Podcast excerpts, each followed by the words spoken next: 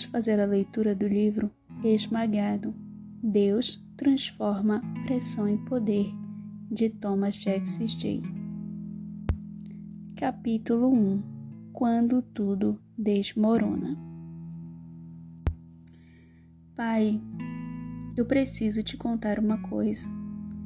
Nenhum pai que ouvir essas palavras de sua filha adolescente, na voz trêmula com a qual minha filha mais nova, Sara, falou para mim, sua mãe, sentados na nossa varanda da frente, minha esposa Serita e eu fixamos os olhos na nossa filha e prendemos a respiração, nos antecipando a divulgação que ela estava prestes a revelar.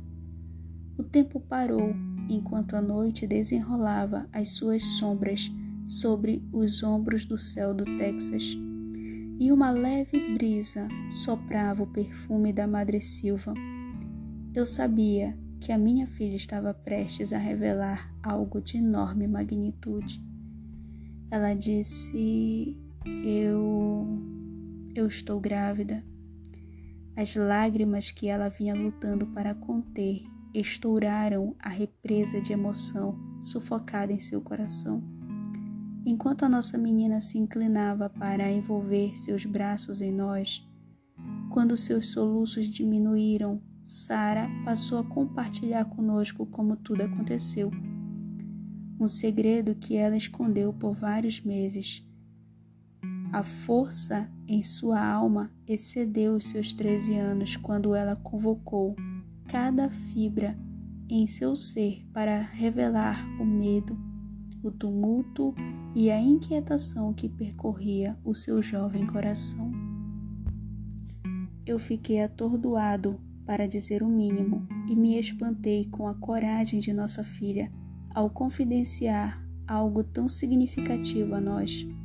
Enquanto Sara chorava em meus braços, Senti todo o peso da dor e angústia que ela carregara por vários meses, antes de finalmente conseguir compartilhá-la conosco. Como pai, você é chamado para carregar as cargas de seus filhos que são muito pesadas para eles, mas também queremos carregar os fardos mais leves para facilitar suas interações com o mundo e tudo o que a vida lhes lançará.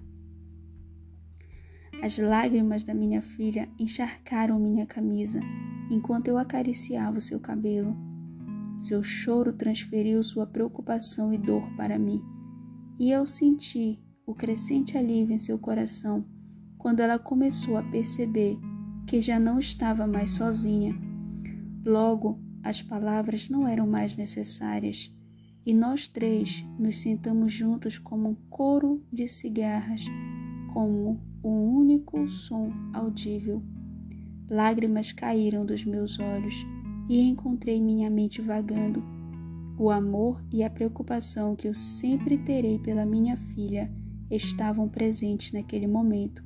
Enquanto eu absorvia a notícia de que em breve seria avô, apesar da alegria de tal notícia, no entanto, uma dor ardente persistia no fundo do meu coração despedaçado. Afinal, apenas alguns meses minha mãe tinha falecido com a triste doença do Alzheimer. Um dos alicerces da minha vida tinha acabado de falecer e eu ainda estava de luto por ela. Acompanhar a mente da mulher que o criou, aplaudiu, repreendeu e alimentou, desaparecer pedaço por pedaço, é um tormento que não desejo a ninguém. Além de mantê-la o mais confortável possível, não havia nada que meu irmão, irmã ou eu pudéssemos fazer. Eu me senti impotente para ajudar minha mãe a manter até mesmo as habilidades mais simples da vida, como tomar um banho e vestir-se, e eventualmente até engolir. A ferida no meu coração da morte da minha mãe ainda estava aberta, enquanto eu ouvia a confissão da minha filha, eu estava lutando para encontrar um apoio naquele momento, o mesmo apoio que eu buscava nos últimos meses, como se a morte da minha mãe não fosse o suficiente. O inimigo da minha alma parecia estar me provocando com a minha incapacidade de proteger minha filha dos caminhos do mundo. Mais uma vez, sentia-me esmagado por circunstâncias que eu jamais havia esperado viver. Sei que deve soar egocêntrico, mas na época não pude ignorar a batalha dentro de mim, enquanto perguntas e acusações atingiam minha mente. Você é um pai terrível. Onde está o seu Deus agora? Você pastoreia outras pessoas, mas nem consegue cuidar da sua própria filha. Você inspira e encoraja muitas pessoas, mas como vai fazer isso agora? Você não pode proteger a sua mãe e olhe para você, não protege a sua própria filha. O que é que eu e Serita ignoramos? Não tentamos ser bons pais? O que eu deveria ter feito diferente? Tudo estava desmoronando. Tópico muito mais frágil.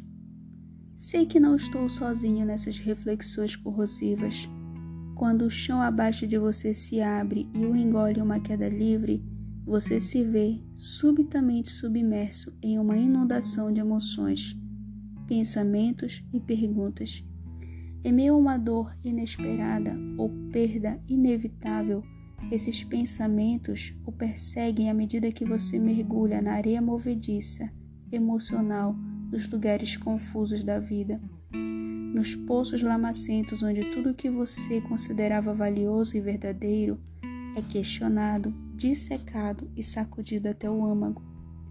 Aqui, sua zona de segurança e todas as constantes presumidas revelam-se muito mais frágeis do que você jamais imaginou. É aqui que você se pergunta se voltará a ficar de pé novamente. E em caso afirmativo, como reunirá forças para prosseguir? É aqui que sua fé é testada refinada e purificada, mas tal conhecimento é um conforto pequeno demais em meio aos incêndios florestais da vida, consumindo tudo o que você achava que sabia e reduzindo as expectativas às cinzas. Como um servo tentando seguir o caminho familiar e arborizado no meio de um incêndio na floresta, você começa a correr em círculos, enfrentando becos sem saídas e desvios perturbadores, sem saber qual caminho seguir, sufocando com a fumaça colateral. Você fica cansado e se sente perdido, calejado e confuso, esgotado e desencorajado, assustado e congelado no lugar.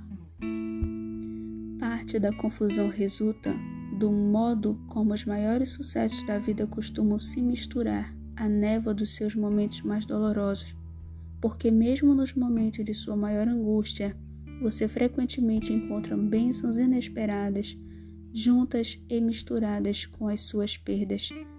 Essa foi certamente a minha experiência. Ao mesmo tempo em que eu observava minha mãe desaparecer Fiquei maravilhado com a maneira como Deus continuou a abençoar meu ministério, meus negócios e minha rede de influência. Líderes de todo o mundo me convidavam para visitar as suas igrejas, dar palestras e pregar em lugares que eu, até então, somente sonhava em ver.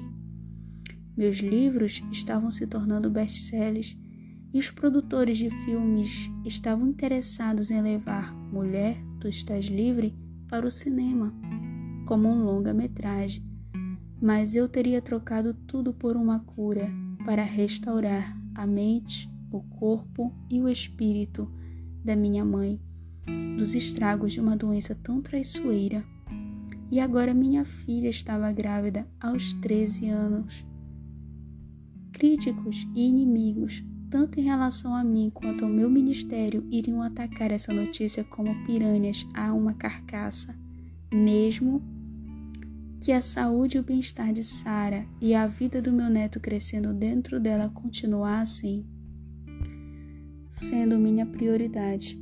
Eu sabia que seria tolice ignorar as respostas públicas de outras pessoas à situação particular da nossa família. A ironia, é claro, era que a única pessoa a quem normalmente eu me dirigia para obter conforto, conselho sábio e encorajamento não estava mais comigo. Eu nunca mais teria a minha mãe de volta. Não sei dizer o número de noites em que eu chorei silenciosamente, olhando pelas janelas da minha casa, na escuridão. Nunca imaginei que estudar as vidraças de casa se tornaria meu principal passatempo após a morte da minha mãe. Mas noite após noite, lá estava eu de novo, olhando pela janela, o luto que refletia a escuridão da minha própria alma. Sara se sentiu melhor depois de compartilhar suas novidades conosco e com alguns outros familiares próximos, mas eu ainda me preocupava com ela. Quando eu não estava olhando pelas janelas, eu perambulava pelos corredores da minha casa e espiava seu quarto para ver se ela ainda estava com a gente.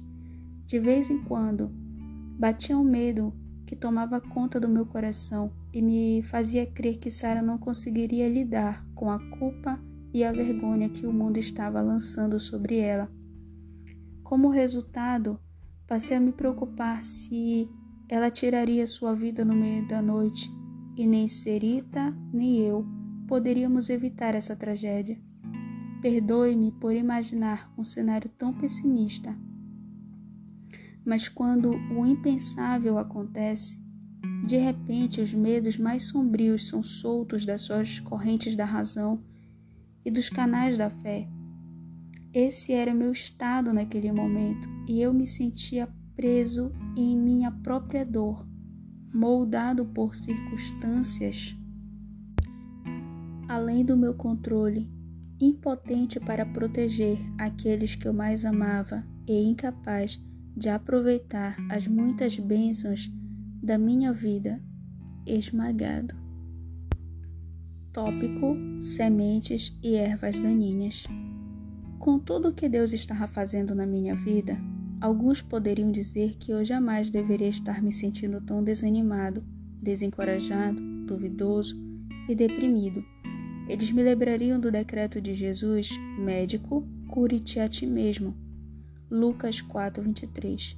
E exigiam que eu ministrasse a mim mesmo com a mesma convicção com a qual eu pregava no púlpito mas sou tão humano quanto qualquer outra pessoa. E durante os golpes esmagadores da vida, sou igualmente suscetível ao sofrimento.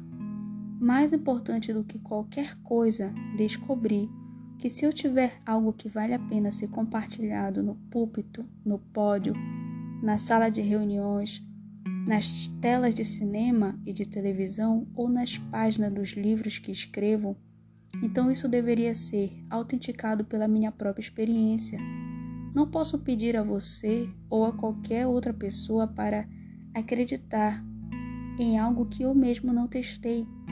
Se eu não posso lutar com a questão do sofrimento, então tenho pouco a dizer sobre o sagrado. Deus está bem com a coexistência da alegria e da total angústia? Temos que sofrer tantas perdas nessa vida a fim de amadurecer a nossa fé?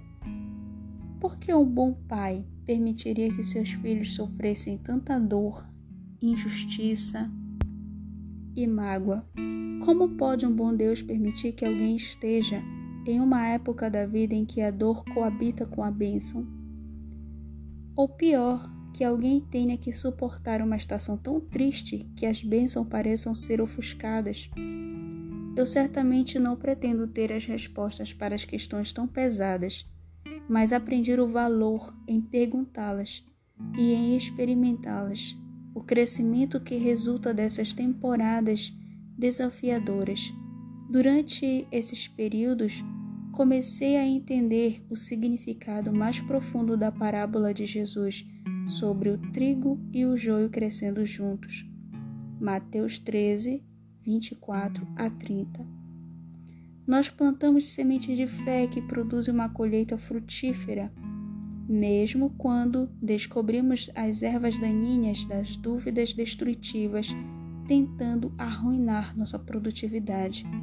Surpreendentemente, porém, e se o nosso Deus é tão poderoso, tão bom, tão amoroso, que ele vira o jogo e usa o joio para nos tornar mais fortes, mais verdadeiros e mais dependentes dele?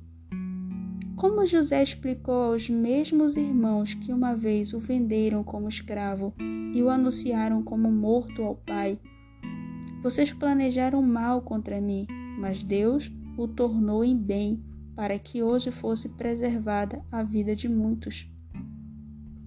Gênesis 50, 20. O apóstolo Paulo oferece uma explicação semelhante sobre a dor. Sabemos que Deus age em todas as circunstâncias para o bem daqueles que o amam, dos que foram chamados de acordo com o seu propósito. Romanos 8, 28. Observe que ele diz todas as coisas, não algumas coisas poucas coisas ou as boas coisas. Tudo inclui o duro, o doloroso, o inesperado e o aparentemente insuportável, inimaginável e intolerável. Tudo inclui as perdas que você está sofrendo agora mesmo, aquelas que você carrega dentro de você todos os dias. Tudo inclui os desastres as divisões e as distrações que invadem sua paz de espírito. Tudo inclui as circunstâncias que deixam você se sentindo impotente, vulnerável e instável. Em todas as coisas, Deus trabalha para o bem daqueles que o amam. Tópico: A Maratona do Mestre. Talvez você já tenha ouvido esses versículos antes você pode até estar enjoado de ouvi-los. Talvez eles tenham sido recitados bastante por amigos bem intencionados ou por outros membros da igreja no meio das maiores perdas da sua vida. Tenho certeza que eu mesmo já os citei em momentos em que as retrospectivas pareciam mal cronometradas ou intencionalmente alheias à dor da alma diante de mim. Então permita-me pedir Desculpas se algum dia eu levei a pensar que esse bispo, pastor, palestrante, professor, empresário, produtor de filmes e escritor diante de você tinha fé o suficiente para evitar, de alguma forma, os lugares mais escuros da vida. Na verdade, é extremamente o oposto. Não posso dizer quantas vezes os maiores sucessos da minha vida se uniram a provações dolorosas muito além da minha imaginação mais selvagem. De alguma das maiores dificuldades que enfrentei, descobri minha pregação mais potente e as mensagens mais significativas. Um não existe sem o outro se meu propósito for alcançar todo o potencial que Deus me criou para ser. O mesmo é verdade para você de um lado, o propósito de Deus está exigindo que você corra corajosamente para o seu futuro. De outro, há um esmagamento das realizações de sua vida, pelas quais você trabalhou e lutou incansavelmente para produzir. É um jogo entre esses dois que me obriga a ter essa conversa com você. Será possível, ou até que seja um pré-requisito, que cada pessoa que ouse abraçar o seu futuro também seja chamada a suportar uma temporada de provação e dor? E se houver mais nos sofrimentos do que aquilo que nós vemos? E se os lugares inquietantes e terríveis da vida muitas vezes nos movem de um estágio para o outro, ou seja, um catalisador como o outro para o nosso crescimento? Agora, mais do que nunca, é crucial começarmos a ver que os planos que imaginamos para nossas vidas não podem ser comparados à estratégia de Deus para cumprir nosso propósito divino. Uma vez aceita e vivida, esta linha de pensamento provoca uma mudança radical em nossas percepções, decisões e comportamentos finalmente percebemos que temos pensado em um nível muito pequeno, em contraste com um Deus cujo final desejado para nossos destinos foca na eternidade em vez de algo temporário. Nós corremos freneticamente para ganhar a corrida que percebemos que estamos correndo. Mas, em vez disso, Deus está nos treinando para a maratona do Mestre. Tópico: O esmagamento se torna criação. Observei com certa frequência que as rotas para o progresso e o sucesso muitas vezes tomam desvios. Nunca há um caminho direto para qualquer um deles. Nosso avanço inclui, inevitavelmente, falhas inesperadas e paradas não planejadas que aparentemente não têm nada a ver com nossos planos e objetivos. Constantemente percorremos a estrada da vida em direção ao nosso futuro, até nos encontramos pegando uma saída para um lugar que não está no nosso mapa. É uma parada imprevista. É uma pausa percebida em nosso progresso que ameaça destruir tudo que conseguimos até agora. Encalhados e marginalizados, começamos a nos sentir ansiosos, com medo e incertos. Como se entrar em algo novo não fosse incômodo o suficiente Ficamos ansiosos porque não tínhamos planejado nenhuma parada, muito menos em lugares desertos. Mas então descobrimos algo que nos compele, nos inspira e nos motiva em uma nova direção. De repente começamos a abrir uma nova trilha que nos leva a uma satisfação e realização que excede tudo o que poderíamos ter encontrado usando o nosso itinerário original. E isso só acontece porque nos perdemos ao longo do caminho para onde pensávamos ir. Só Deus sabia que não estávamos perdidos, mais do que o povo de Israel vagando no deserto por 40 anos antes de entrar na terra prometida. Sabe, estou convencido de que os desvios devastadores da vida muitas vezes se transformam nos marcos milagrosos que traçam um novo caminho rumo ao futuro de Deus para nós. Os tumultuosos testes, provações e esmagamentos que experimentamos nesses lugares são necessários para o nosso avanço. Ainda mais importante, é imperativo que os dolorosos desvios que passamos na vida sejam ocultados de nós, para que não percamos toda a viagem em direção ao nosso futuro por causa do desconforto de sermos redirecionados. No momento, esses lugares esmagadores parece que vão nos destruir e nos desviar da jornada que nós determinamos ser o nosso destino. Questionamos se o sofrimento que estamos vivendo será o fim de tudo o que o que conseguimos e buscamos até agora. Nós nos perguntamos onde Deus está e por que Ele permitiria que nós feríssemos tão profundamente. Contudo, esses lugares esmagadores também revelam que há mais na nossa vida do que planejamos.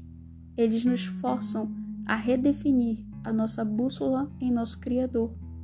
À medida que procuramos a sua orientação e seguimos a sua direção, os verdadeiramente inestimáveis maravilhosos e eternos aspectos da nossa identidade e destino final são exibidos.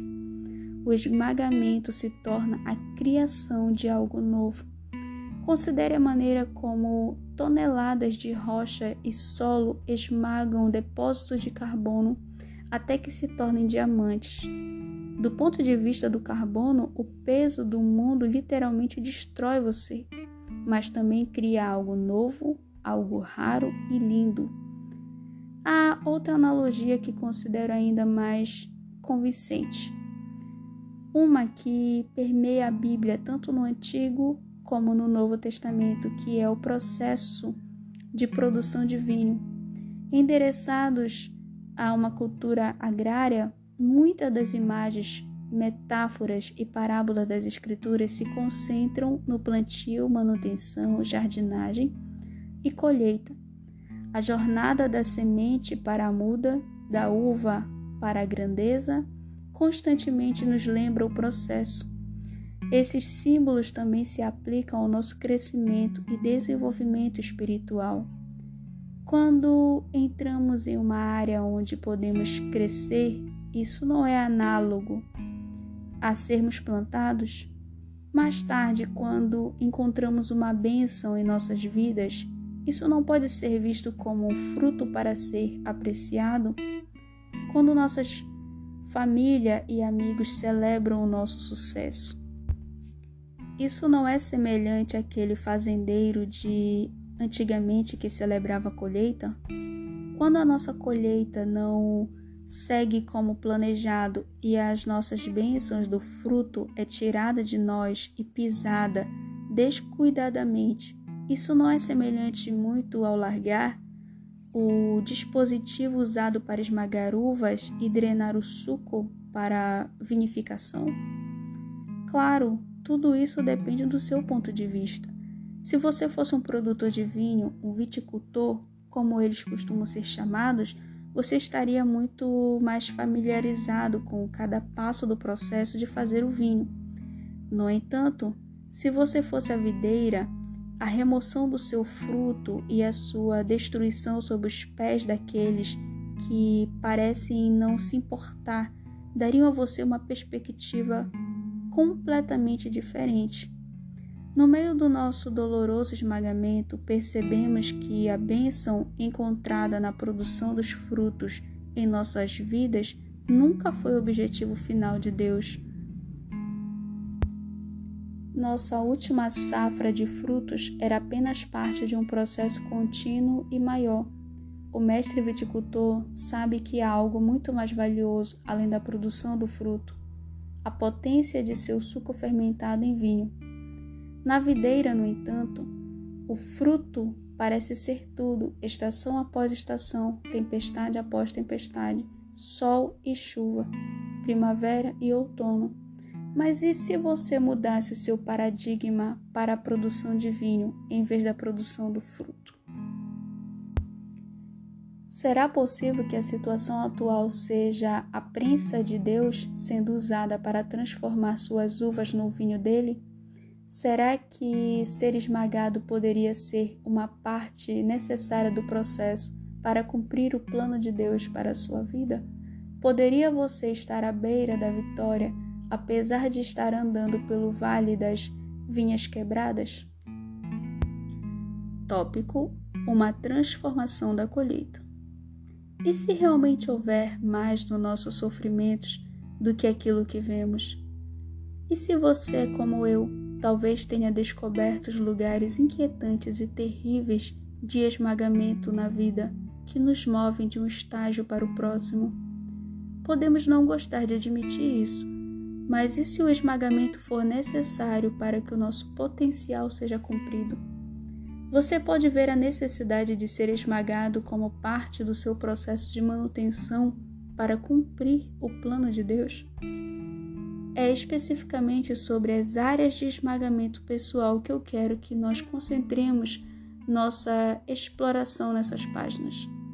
Não precisamos nos alongar com o que os sofrimentos de esmagamento realmente nos fazem sentir, porque toda pessoa com o destino se familiariza com a dor. A questão que precisa ser respondida durante o nosso esmagamento é se o sofrimento que estamos vivendo é ou não o fim de tudo que realizaremos. Para essa pergunta, eu acredito sinceramente e de todo o coração que a resposta é um ressonante não. O processo de fazer vinho leva tempo e não é só o processo em si da colheita das uvas, da separação do fruto maduro daquele que não está pronto ou estragou, do esmagamento do fruto e do tempo de fermentação alcoólica até que o suco se torne vinho. Mesmo depois de o vinho ter sido engarrafado, pode levar anos até que ele esteja no auge e pronto para ser servido. Você já notou que os vinhos finos podem ter décadas de conservação? Um amante de vinho não conhecerá somente a vinha, a sua região geográfica, seu clima e as especificidades do tipo de vinho.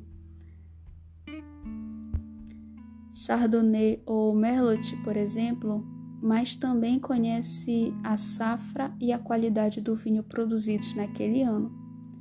Do ponto de vista da vinha, o ano em que elas foram escolhidas e esmagadas pareceu devastador.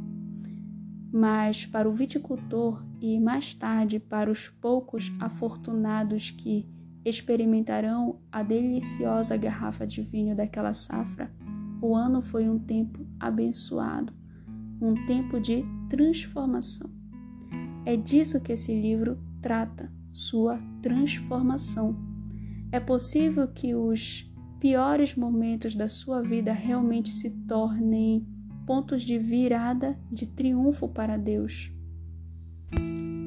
O mestre viticultor, enquanto ele usa as angústias mais profundas e decepções mais devastadoras da sua vida para o seu bem e para a sua glória.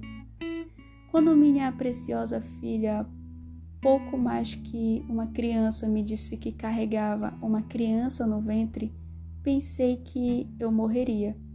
Mas quando eu olho para ela agora e para o incrível ministério que compartilha com o marido, sei que ela não estaria aonde está sem o esmagamento que sofreu.